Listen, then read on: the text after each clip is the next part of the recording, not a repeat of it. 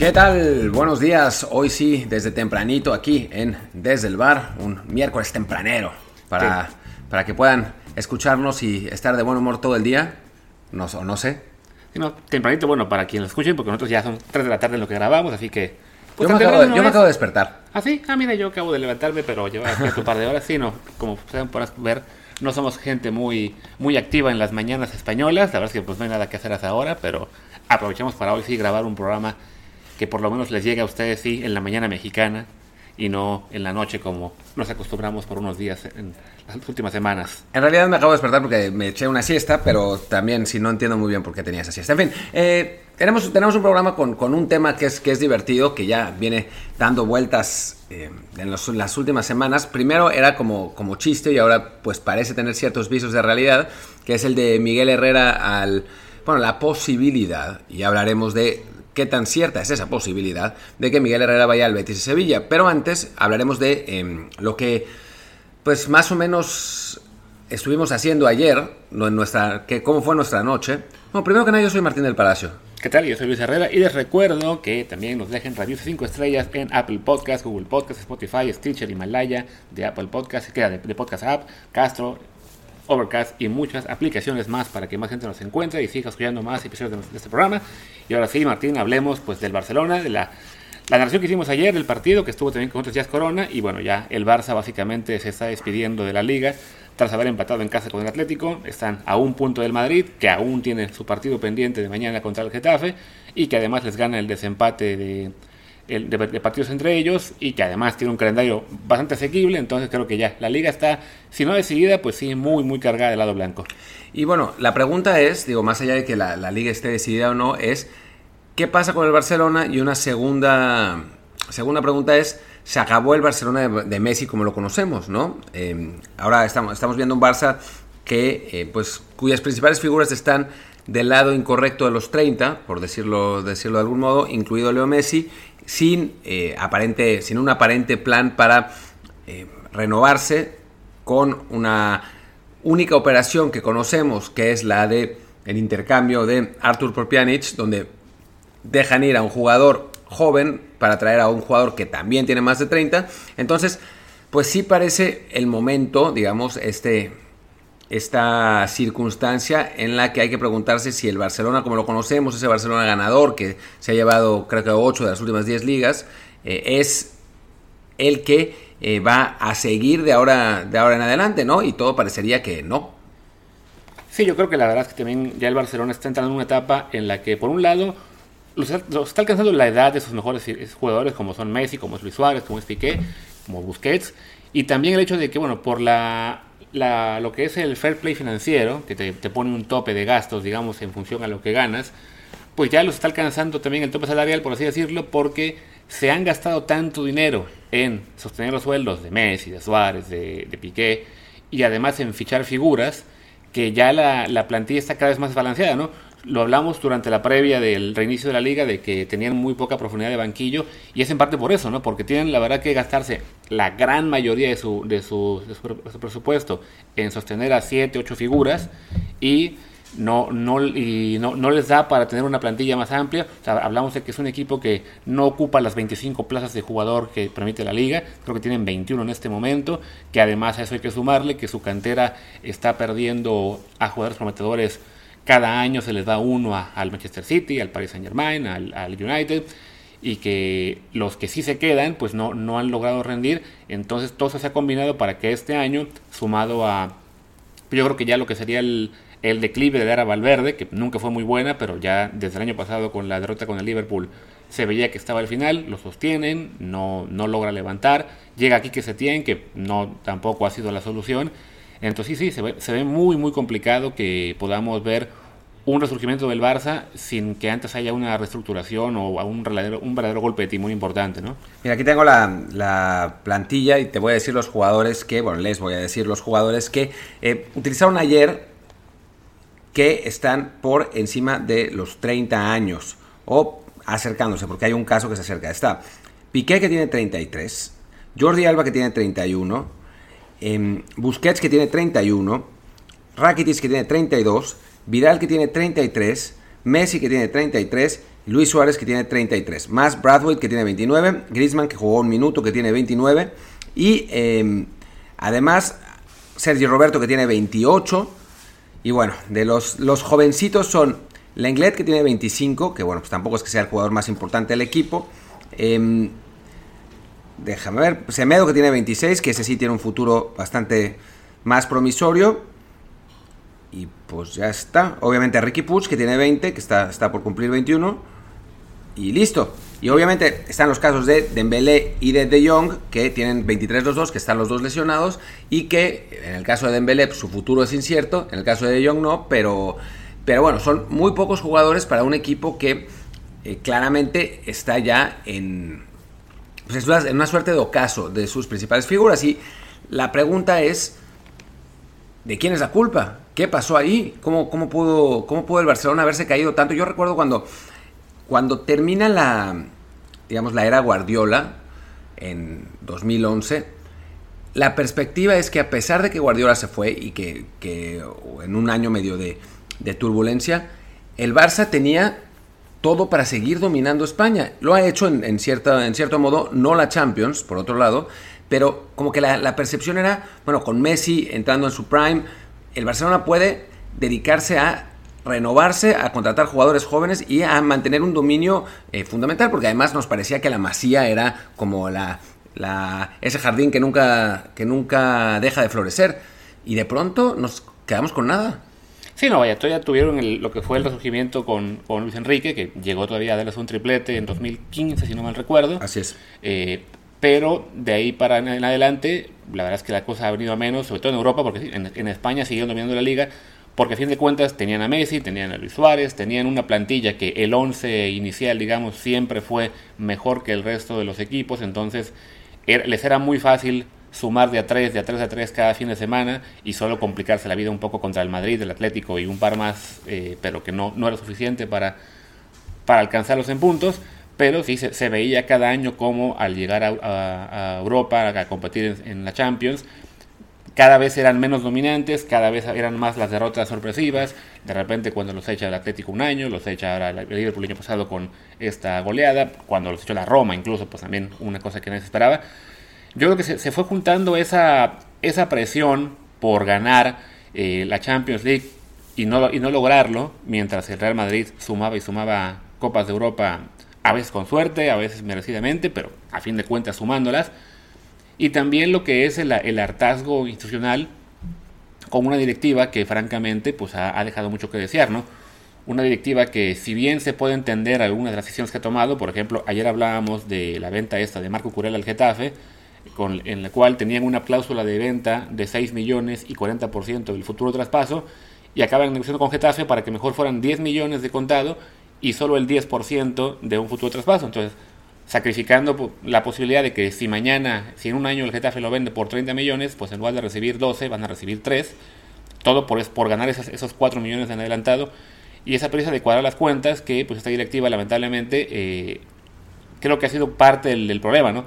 De, en ese esfuerzo por, dar, por darle al Barça una plantilla ganadora, eh, se han tomado decisiones bastante malas. El, el, pánico, digamos, que, que, en el que cayeron cuando, cuando se fue Neymar por, porque llegó, llegó el Paris Saint Germain y pagó su cláusula, y en lugar de tratar de tomar una buena decisión o de, por lo menos de aprovechar esos recursos que llegaron cuando, cuando se fue a Neymar, fue gastarse de inmediato 105 millones en comprar a Dembélé y luego 150 en comprar a Coutinho y ninguno de los funcionó.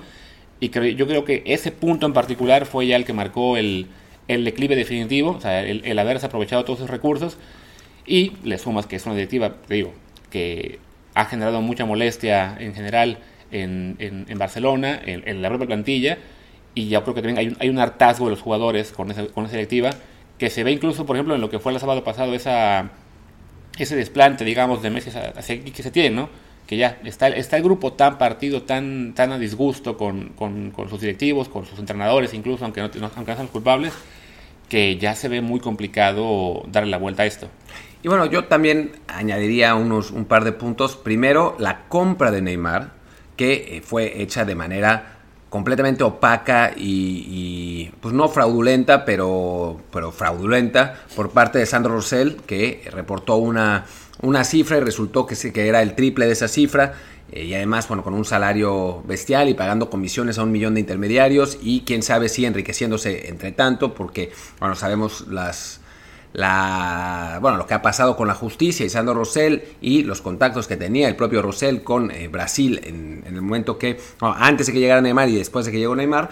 Entonces, eh, bueno, ahí me parece que ahí empieza un poco esa, esa zozobra institucional. Obviamente Neymar es un gran jugador y bajo el manto de Messi pues generó sus mejores años en Barcelona, pero ciertamente a nivel institucional y a nivel económico fue un, golpe importante que se tendría que haber recuperado con lo que se pagó, pero ya Luis bien explicó lo que ha gastado el Barça por, por, los, por sus relevos y ahora le sumamos también al de Griezmann, ¿no? que también se gastó casi 100 millones para un jugador que en este momento no está funcionando, ¿no? y jugadores además que, digo, en el, caso de, de Dembélé obviamente no, pero en el caso de Cutiño y de Griezmann que técnicamente, tácticamente tampoco se explicaban demasiado, ¿no? Porque eh, había otros jugadores que podían, que, podían ocupar esas, esas posiciones. Y a final de cuentas, pues se vio la pues la falta de éxito de ambos, ¿no? Griezmann y Messi juegan más o menos la misma posición, entonces ¿qué diablos está haciendo Griezmann ahí? Eh, Cutiño nunca encontró su lugar en, en medio campo y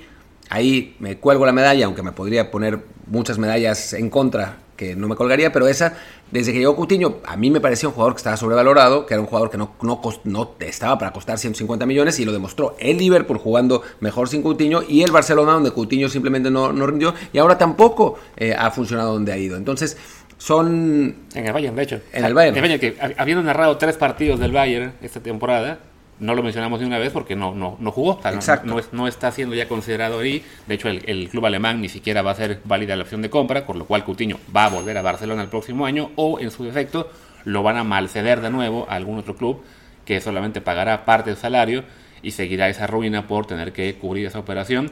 Y que es básicamente, pues es, un cúmulo de malas decisiones, una tras otra en la, directiva.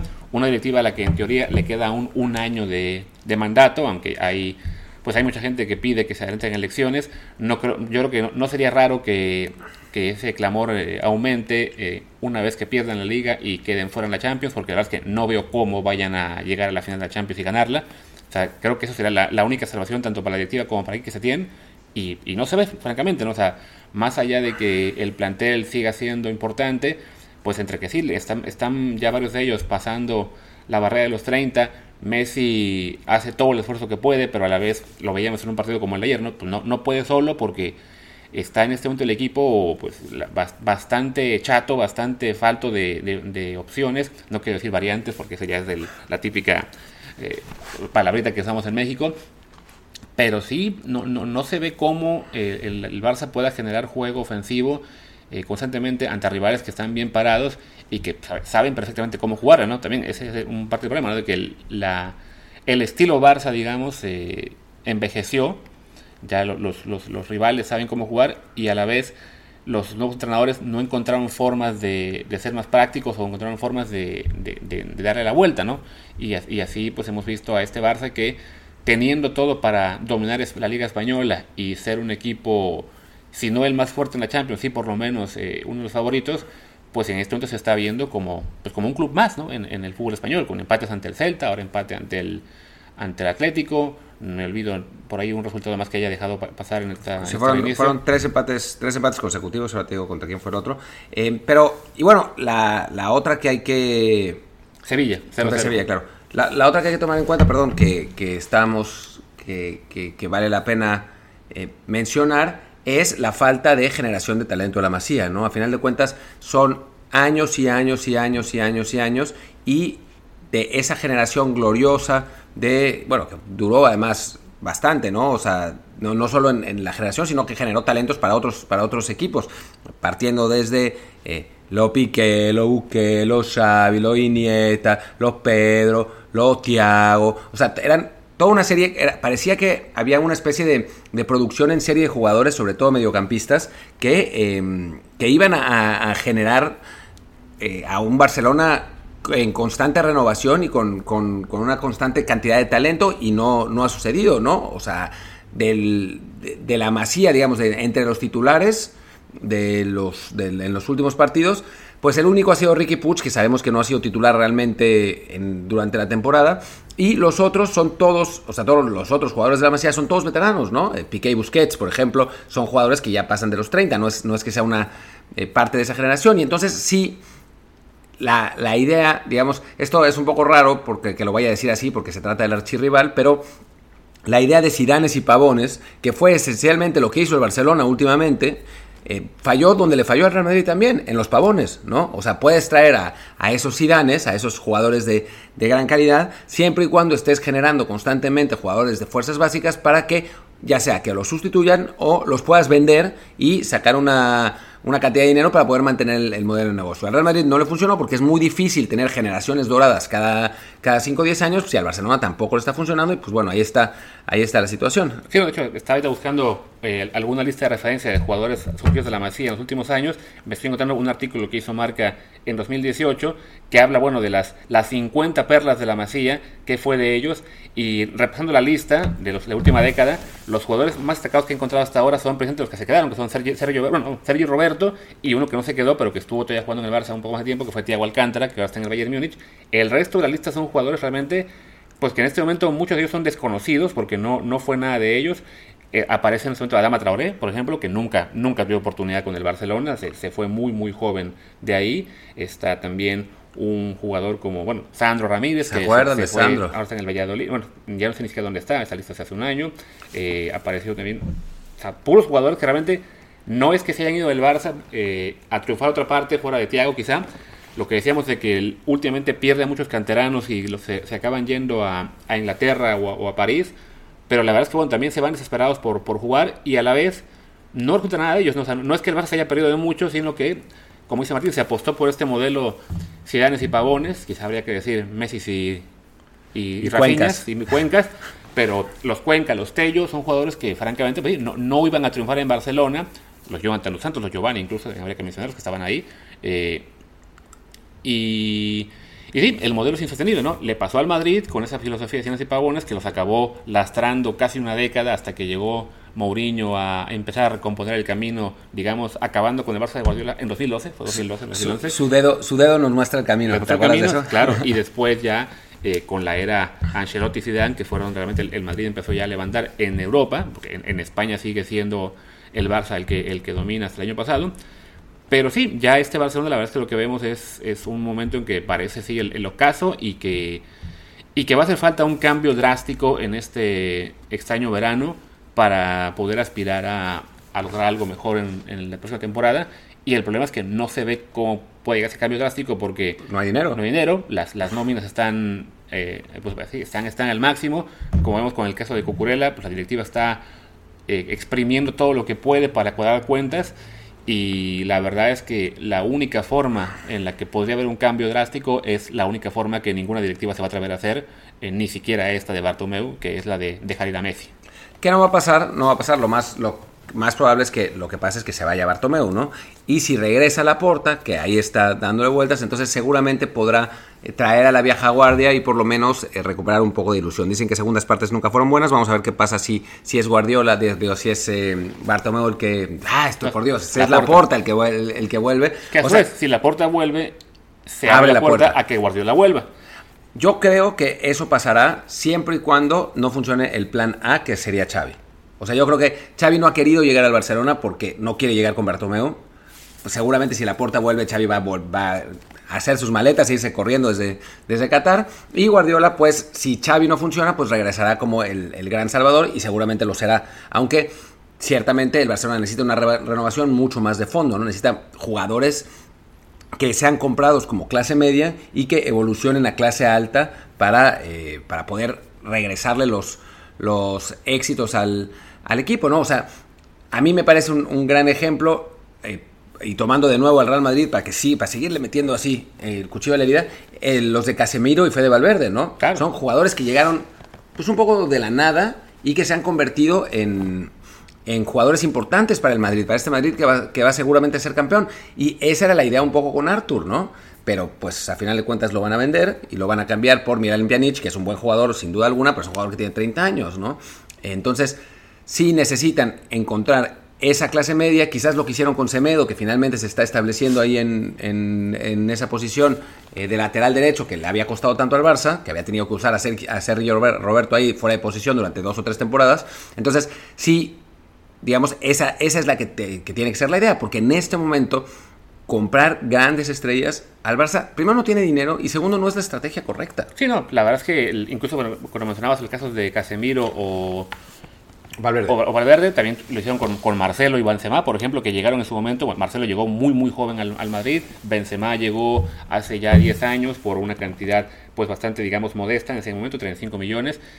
El Barça lo ha intentado con jugadores, pues sí, como Artur, como en su momento, no sé, eh, André Gómez, que vino del Valencia, como el propio Arda Turán, que justo ayer leíamos Juantier, que por fin se le acabó el contrato después de años y años seguido por todo el mundo. O sea, lo ha buscado, pero ha fallado estrepitosamente porque al ser una plantilla tan desbalanceada en la que hay ocho estrellas, eh, evidentemente una muy por encima del, resto, cuando han tratado de incorporar jugadores de clase media, no se da tan rápidamente y no hay paciencia para ellos, ¿no? Este, este, este fichaje no la hizo, fracasó, ¿no? Cuando han intentado traer jugadores brasileños de bajo perfil con la esperanza de que sean su Marcelo o Casemiro, la prensa los revienta y, no, y, de inmediato tienen que empezar el, eh, a hacerse disputar en el caso de Douglas, que es el que más me acuerdo en este momento. ¿no? Un jugador que a lo mejor nunca iba a triunfar, pero que su, mera llegada fue casi casi como una afrenta para el barcelonismo, de pero ¿cómo es posible que estemos fichando jugadores que no que nadie conoce y, y se le maltrató mucho y acabó seguido por todo el mundo y creo que, creo que aún es parte de Barcelona oficialmente, pero nunca más a jugar ahí, ¿no? Entonces, pues sí, falta eso, ¿no? Falta quizá ese golpe de timón importante que, que solo se podrá dar una vez que Bartomeu renuncie y si no renuncia, pues esperar todo un año que viene a una temporada más este, en la que va a ser todo pues parchando la plantilla. No, no se ve muy bien cómo puedan hacerlo en ese momento que están tan pues sí, tan necesitados de dinero. Bueno, el caso este de la venta de Arthur por atraer a, a pues es un intercambio que francamente eh, lo que hacen es tratar igual de rascarle un poco de dinero a la operación, eh, pero por un jugador que tenía un futuro quizá a, largo plazo, que se ha sacrificado eso para el Barcelona y a ver si no lo vemos siendo figura de la Juventus por una década entera, ¿no? Podría ser, podría ser. Pero bueno, ¿qué te parece, Luis, si hablamos de la renovación del Barcelona y de las circunstancias eh, para ella, pues cuando suceda? Cuando se acerque más, porque ya nos echamos veintitantos minutos del Barça y no hemos entrado en nuestro tema principal de hoy, nos, inspiramos hablando de, lo que pasó ayer. Y nuestro tema principal de hoy es sobre eh, un verdadero crack que está sonando para, llegar a España, que es el Piojo Herrera, pero antes... Pero antes mejor simplemente sigamos con ello porque ya... Eh, si, si, están en México saben por qué hicimos este pero antes, si no están en México solo pensarán que nos polimos locos. Eh, y sí, bueno, ya el, básicamente lo que hablamos. El Piojo Herrera empieza a sonar eh, realmente para ser el entrenador de, del Betis de Sevilla. Me acuerdo que tuvimos la oportunidad de entrevistarlo hace unas semanas eh, durante nuestra cuarentena, eh, también en nuestra colaboración con, con, con Karim Ruiz, que nos permitió estar en su canal de YouTube. Y uno de los episodios fue precisamente la entrevista con el Piojo.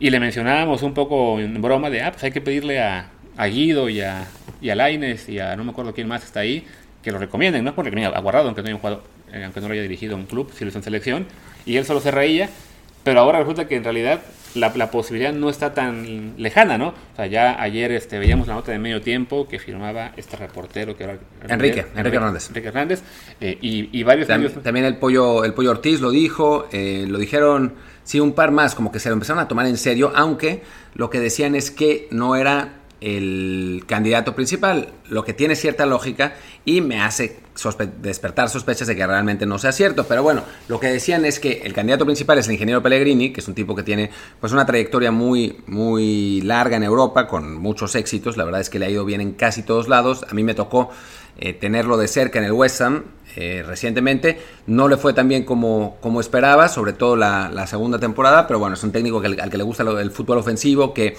es parte, digamos, integral de la filosofía del Betis, así que, que puede ser interesante que, llegara Pellegrini, está también Marcelino, que es un técnico completamente para el otro lado, eh, son, son dos entrenadores mucho más conocidos en, Europa, y después decían que eh, podía llegar el, el, Piojo Herrera. Entonces, a ver, primero que nada hay que analizar qué, qué tan cierto puede ser, qué tan posible es. Para mí es muy poco posible. O sea, es realmente muy poco probable, por decirlo de algún modo.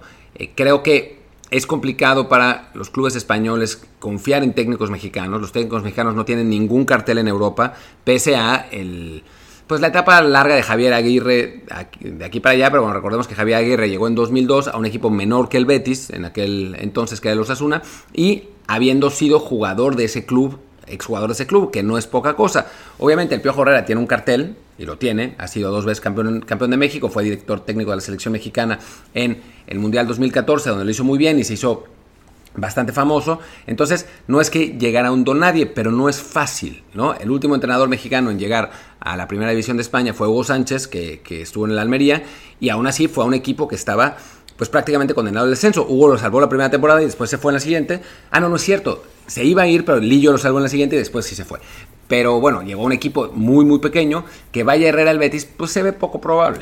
Sí, no, francamente el, Betis hablamos de que es un equipo que, más allá de que este año va a cerrar pues con muy mal rendimiento, es un club que aspira siempre a meterse a, a de Europa League. No, la plantilla que arma es pues bastante sólida en términos de, de compararla con la Liga Española. Quizá no no la cuarta o quinta, pero sí la séptima, novena en ese rango. Entonces la exigencia es importante, las aspiraciones de la, de la, afición del Betis son también importantes y no es fácil convencerles fichando a un entrenador desconocido, ¿no? Entonces, por ejemplo, ahora mismo en, en, medios andaluces se está comentando eh, mucho la, la posibilidad de Pellegrini y la afición la, la aprueba, pues porque es un entrenador con bastante cartel, con, con, el, con el recuerdo de que ya dirigió en España al Villarreal, al Madrid, al Málaga, y, y, también tuvo su paso en el Manchester City. Entonces, más allá de que en sus últimas eh, oportunidades no ha tenido un papel realmente destacado, o sea, yo creo que en realidad desde que dirigió al, al Villarreal, al Málaga, el resto de, de equipos no, no fue un, un, gran paso. O sea, con el City no fue campeón, con el Madrid no fue campeón, con el West Ham lo acaban de echar en diciembre. Entonces, eh, si bien por éxitos uno pensaría, bueno, quizá no es el, más indicado para, para, pensar en él, por cartel y por trayectoria, su nombre es muy reconocible y una afición como el Betis sí, la, sí, sí le, le, agrada la idea, ¿no? Les, les, presentas la idea de Miguel Herrera y la, y la única referencia que tendrán es que, ah, no, pues ese es el técnico que dirigía a Laines y a Guido, pues no, no es suficiente para, para ello, ¿no? Aunque, aunque ojo que con el Málaga no fue, obviamente no le fue tan bien, pero lo metió en Champions. ¿eh? Sí, no, o sea, la, a Pellegrini le fue bien con, con, Villarreal y con Málaga. Ah, ok, ok. Sí, sí, el, resto ahí fue donde pues no, no, no, rindió a la altura de expectativas que tenía en Madrid y City, básicamente, pues al no ser campeón se le considera que fracasó. Y, y ahora con el West Ham, digamos, en, en este primer paso atrás que, que dio en su trayectoria en términos de pasar de equipos top a equipos medianos, pues tampoco le fue bien, ¿no? Entonces, ese tipo de técnicos a veces acaba dirigiendo 10 años más solo porque su trayectoria tiene ese, ese, ese palmarés de, ah, bueno, dirigí al Madrid, dirigí al City, entonces seguirá recibiendo oportunidades. No, espera, ya me parecía. En el City fue campeón. Fue campeón en la 2013-2014.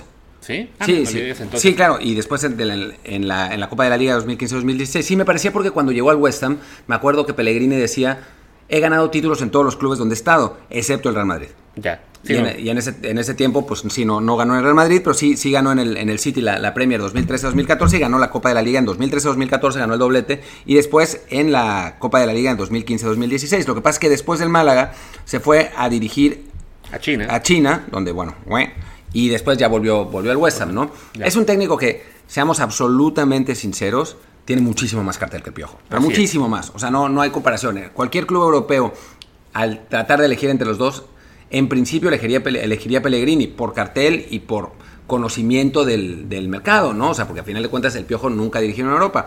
Ahora, la siguiente pregunta, Luis, y la abro para que, para que empieces tú, es, ¿tiene el Piojo la capacidad de hacerlo? Porque una cosa es no ser conocido, y eso, pues bueno, uno se hace conocido dirigiendo bien, ¿no? La otra es, ¿es capaz de tener una buena actuación con el Betis? Yo creo que sí, yo creo que ya el, tiempo que ha dirigido Miguel de Herrera en la Liga Mexicana y en la selección nos ha dado muestras de que es un técnico muy capaz, o sea, no, no es simplemente un, un hombre conocido que le cae bien a sus jugadores y que les regala relojes, perdón, me estaba diciendo. No, Uno calvo estabas diciendo, ¿no? es, un jugador que es un, es un técnico que bueno, que como entrenador es mucho más de lo que le recordamos como jugador. O sea, que como jugador pues era, un, era un defensa eh, bastante luchón, limitado técnicamente, pero que luchaba mucho y con eso eh, le, daba para jugar en, incluso en la selección en algún momento. Y de repente yo creo que eso se, queda uno con esa imagen a la hora de que es entrenador y también piensa que va a ser un técnico simplemente motivador y, y de mucha garra. Y no, no, es un técnico que tiene unas cualidades tácticas bastante interesantes, que ha hecho jugar al América bastante bien. Ahí sí creo que sobre todo en su primera etapa, eh, en la segunda quizá el, fútbol que despliega no es tan vistoso, pero ha sido igual de efectivo y, ha sido campeón en las dos, que con la selección la verdad es que jugó bastante bien el, equipo mexicano eh, en el Mundial, considerando que bueno, que además él llegó para dirigir de, rebote una, un repechaje entre Nueva Zelanda, que era un, un, repechaje que cualquier selección mexicana tenía que ganar, pero viendo cómo estaba en ese momento la situación, de que llegaban interinos y más interinos, llegó Bucetich, llegó Tena y, y el equipo seguía caído, también tiene su mérito haber sabido rescatar mentalmente al plantel y sacar esa eliminatoria ante Nueva Zelanda y luego ese mundial, un, mundial en que México le jugó muy bien a Camerún, al que debió ganarle 3-0 por lo menos, le, le, jugó pues bastante sólido defensivamente a, a Brasil y le sacó ese 0-0 que si bien evidentemente el gran parte del mérito fue de Memo Ochoa ese día, pues también la forma en que planteó el partido Miguel eh, no se puede dejar atrás que le hizo un partidazo a Croacia, en el cual México fue, yo, yo estuve ese día en el estadio y México fue también muy, muy superior. Y recordemos que esa Croacia, pues cuatro años después es subcampeona del mundo. Y que a Holanda le jugó muy bien 70 minutos hasta que lamentablemente a Gio se le quemaron los pies y ahí sí ya empezó el acabose. Sí, él también se equivocó en ese partido. Se ah. equivocó en el hay que, hay que ser claro, echó patas al equipo y, Holanda se nos, se nos, echó encima, ¿no? Pero a fin, de cuentas, el, el, digamos, el balance de Piojo de cómo juegan sus equipos ha sido bueno y a eso le sumas que los resultados también, siendo campeón en, el América dos veces, ganando una Copa Oro con la selección, jugando bien en un Mundial con la selección. Eh, además, antes del América también tuvo relativamente buenos, buen desempeño con equipos como el Monterrey, como el Tecos, Tecos ahí, no tanto como el Veracruz. Con el Atlante, con Atlante también, también. Con Veracruz fue mal, pero bueno, en, Veracruz le va mal a todos, entonces no se le puede reclamar mucho eso. Eh, y sí, creo que por, por capacidad eh, me parece que sí debe estar listo para dirigir en un fútbol más importante y ojalá fuera el español. Ahí el problema es, en el fútbol español simplemente es, bueno, que al no tener cartel, tiene que también llegar a un equipo en el que los jugadores estén dispuestos a escucharlo. Porque sí, no, no cualquiera puede llegar y decir, no, yo fui campeón en una liga menor, ahora escúchame porque también aquí lo voy a hacer, ¿no? Entonces sí, tendría que llegar siendo muy, muy abierto a que tiene que demostrarle también a los jugadores a donde llegue, sea el Betis o el que sea, que, la capacidad está ahí, ¿no? O sea, no, es algo fácil dar el salto de la Liga Mexicana a la Liga Española. Sí, a mí me, llama la atención del Piojo. El Piojo tiene fundamentos sólidos, eh, muy. fundamentos tácticos muy sólidos, porque a final de cuentas aprendió con la Volpe, ¿no? Es, es de la escuela de la Volpista, aunque sí ha sufrido una transformación importante, ¿no? Al principio era un técnico muy la golpista, muy de, jugar al ataque, muy de, jugar línea 3 y, y la, salida controlada, toda, la, historia de, la Volpe. Y ahora es un técnico mucho más pragmático, mucho más defensivo, que eh, privilegia la solidez, más allá de, buscar un, un ataque explosivo. Es un técnico, digamos, en cierto sentido equilibrado, ¿no? Ya no es esa, ese aventurero que iba a buscar los goles, él mismo nos lo, dijo en la entrevista, ¿no? Que, que aprendió con el tiempo de no ganar ningún título, de que si quería conseguir campeonatos no podía eh, seguirse tirando alegremente al frente, ¿no? Entonces se ha convertido en un técnico eso, pragmático, más defensivo que ofensivo, equilibrado, también un poco siguiendo la, digo, para los que nos adscribimos a la teoría de que los jugadores son como digo, los técnicos eran como eran como, son como eran como jugadores, pues con el Piojo pasó lo mismo, ¿no? Empezó como extremo derecho y poco a poco se fue echando para atrás y terminó jugando como lateral, ¿no? Entonces, eso, es lo que está pasando en este momento con, el Piojo como entrenador.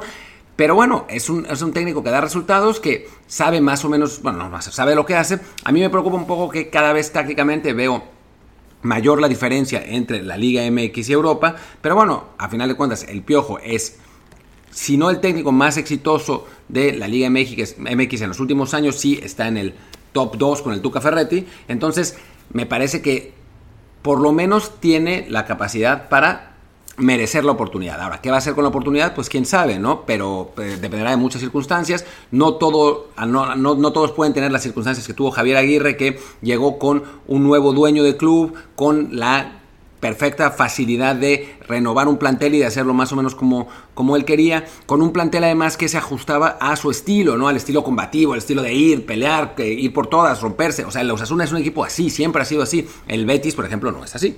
¿no? El Betis es un equipo que le gusta jugar fútbol bonito, que le gusta jugar fútbol ofensivo, que sus aficionados son muy exigentes, que quieren pelearle a un Sevilla que ha sido superior a ellos durante años y años y años. O sea, eso es lo que quieren los aficionados del Betis. Y, bueno, ese es el, es el piojo, el, técnico ideal para eso, pues quién sabe, ¿no? Está complicado. Va a llegar el, piojo al Betis, pues está difícil, pero que el piojo merecería por lo menos tener esa oportunidad, que, que alguien le diga, bueno, ok, aquí está Miguel Herrera, aquí está tu equipo, dirígelo, primero, o sea, no sé si, sea tan fácil hacerlo así, pero llega, planea, haz, la planeación tú, trae a los jugadores que puedas, que quieras, y dirígelo, pues me parece que sí, que, sería un, un, buen momento para que lo hiciera. Es un poco complicado el hecho de que no tiene representante, entonces pues dice que está abierto para trabajar con quien sea, pero pues que no tiene a nadie buscando porque así no funciona el fútbol actual, pero bueno, que la oportunidad le debería llegar, pues sí le debería llegar y sería una lástima que no fuera así, ¿no? y si le llega, yo creo que tiene que tener que aprender mucho de lo que es el ejemplo de Antonio Mohamed, el único técnico que ha saltado el fútbol mexicano hacia Europa, eh, que, que llegó al Celta ya no recuerdo ni siquiera si fue esa temporada o la anterior. ¿Cuál fue esta? La anterior. ¿Fue la anterior? Sí. Creo que me recuerdo se ha hecho tan largo todo. se ha hecho tan largo que ya no sé siquiera qué año fue. O sea, el, el, punto es que, bueno, duró apenas en el Celta como 12 partidos. Estoy casi seguro que fue esta y de ahí regresó al, al, Monterrey, pero quizá me equivoque. No, porque se llevó a Araujo, ¿no? Eh, ah, entonces sí fue el año pasado. Pero bueno, es que ya, con esta cuarentena se hace todo, todo tan lejano que ya uno no sabe cuándo fue.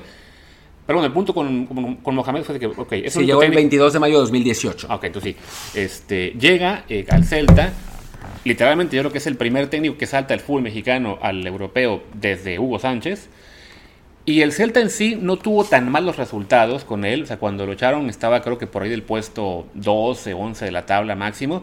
Pero eh, la, simplemente se tuvo que ir porque la relación con el resto del plantel estaba completamente rota. O sea, el, vestidor se le, se volteó.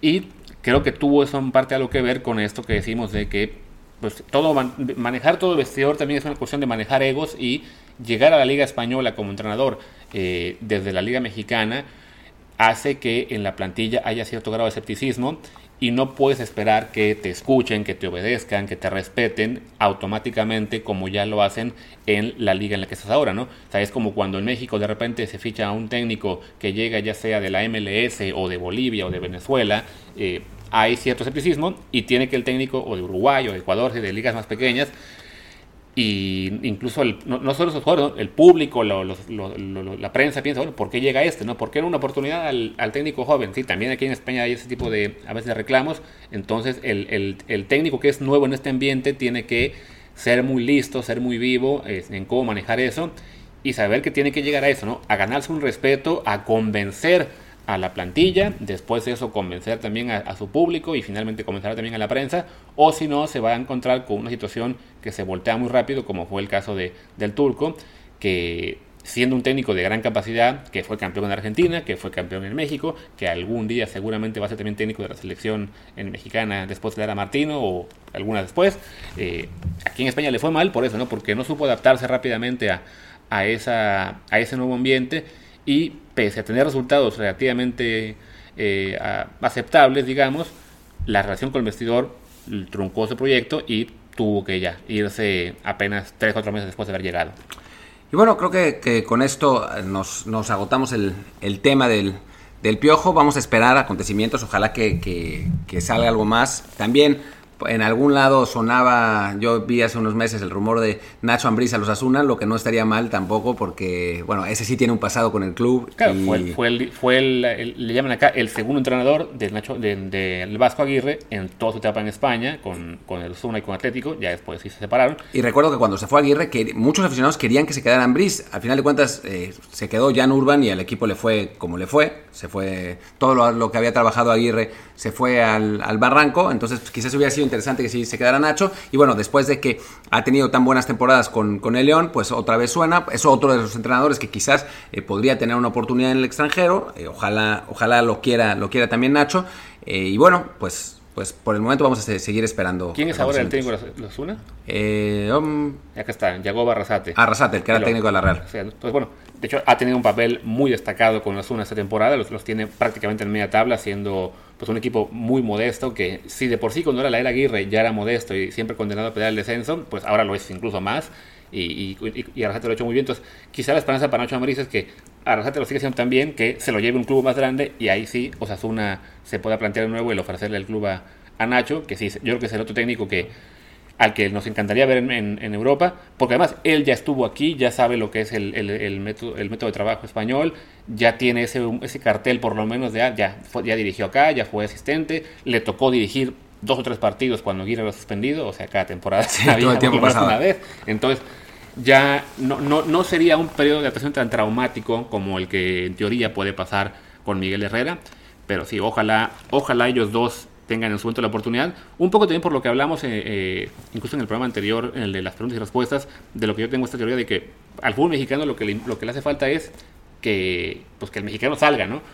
Yo, yo creo que necesitamos que salgan 100 jugadores mexicanos al resto del mundo, no importa que solamente tres de ellos sean top, pero que tienen que seguir saliendo para que poco a poco algunos vayan creciendo con la experiencia de jugar en el exterior y creo que lo mismo aplica para los entrenadores, ¿no? Necesitamos que, que poco a poco, aunque sea, así sea uno cada 10 años, que lamentablemente en este momento ha sido uno cada, cada 20 o 30, solo Pues no, en realidad sí es más o menos uno cada 10 años. Aguirre llegó en 2002, Hugo llegó, si no me equivoco, en 2009, 2010, así que pues ojalá ya toque el, siguiente. Este, ya en este momento tenemos muchos técnicos mexicanos dirigiendo en, ligas pequeñas, en, Nicaragua, en El Salvador, en Perú, estaban siempre, siempre ahí uno o dos. En Indonesia, que está en, Malasia también. Malasia, perdón. pero sí, nos hace falta bueno, tener a, alguno que, que, se, que se anime y que, y que le den la oportunidad en, en Europa. Estaba el caso del Salamanca que quería mexicanos y primero a Trejo no lo dejaron dirigir por el tema de la licencia UEFA Pro, que no sería un problema para el Piojo ni para Ambris, aprovecho para mencionar. Este, y luego se traen a Chiqui Marco y pues la cosa se pues, vino abajo en dos días. Pero es que en realidad se, se trajeron bien a la mexicana, a Chiqui Marco, para hacer la pantalla para que dirigiera Trejo y pues no quiso. Sí, ¿no? entonces, este, pues lamentablemente en este momento ha, sido la, única vía, ¿no? Quizá el, el, Salamanca y el, el, Toledo, que son los equipos que son propiedad de mexicanos, acaben trayendo técnicos nacionales en algún momento, pero ahí sí se complica todo por el tema de la licencia Pro, que básicamente lo que significa es que tiene que ser un técnico con al menos dos o tres años dirigiendo en México consecutivamente, y esos tipos de técnicos pues no se va a querer venir a un club de segunda o tercera división, y entonces es un círculo vicioso en el que la única posibilidad para que un técnico mexicano venga de los importantes es que le llegue la oportunidad en un equipo importante que a su vez no quiere fichar a técnicos que no conocen, Entonces, pues ya, es, es complicado, solo nos queda esperar que ojalá llegue la oportunidad para Nacho o para, o para Miguel, o para los dos y que así, pues sí, poquito a poquito podamos ver a más mexicanos acá en Europa, no solamente periodistas que un día decidimos, ah, mejor vamos a vivir a, este país y a estar en la playa en Barcelona. Y bueno, solo para, para cerrar la, el programa de hoy, el técnico del Salamanca en este momento, el interino es Rafa Dueñas, que es mexicano, pero bueno, pues no es, es solamente el interino. Vamos a ver si, si traen algún algún otro mexicano a, dirigir si, y, si tiene chance de, dirigir por toda esa historia de la, de la UEFA B, pues, sino que vean al bueno de Jazz Corona que está aquí terminando sus, sus cursos de técnico para que se lo lleven para allá y que nos lleve a nosotros por lo menos nada más a pasear. Exactamente. Muchas gracias. Pues venga, ya terminamos el día de hoy. Y les recordamos, bueno, regresamos el próximo viernes con otro episodio. El sábado quizá también hagamos una narración de, de, fútbol, ya para que vayan preparando su agenda con el Wolves contra Arsenal. Y ya, ahora sí, por eso por el día de hoy es todo. Recordamos que nos dejen reviews en Apple Podcast y demás aplicaciones de, podcast. Y terminamos con esto. Yo soy Luis Herrera, mi Twitter es arroba LuisRHA. Yo soy Martín del Palacio, mi Twitter es arroba Martín Bye. Gracias.